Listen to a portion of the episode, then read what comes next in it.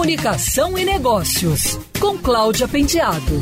Oferecimento ABAP Rio, Associação Brasileira de Agências de Publicidade. Uma nova edição do estudo sobre a diversidade na publicidade brasileira, realizado pela eLife e pela agência SA365, revelou um percentual muito maior de pessoas brancas protagonizando peças publicitárias.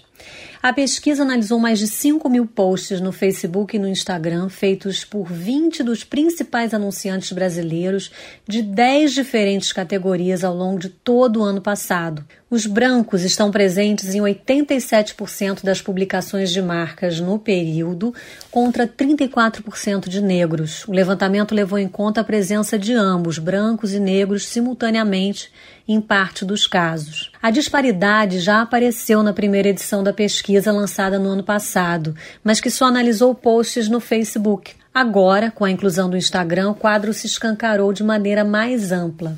Houve inclusive uma queda na presença de pessoas negras na publicidade. Outro grupo pouco representado nas campanhas publicitárias são pessoas da comunidade LGBTQIA, que estão presentes em somente 4% das peças. Pessoas que apresentam alguma deficiência apareceram em 3% das amostras e asiáticos em 1%. Já a presença de grupos indígenas não foi registrada em nenhuma das peças analisadas. O estudo também mostrou que as mulheres estão mais presentes nos materiais, em 71% das peças, seguidas por homens brancos, presentes em 62% delas. Quer ouvir essa coluna novamente?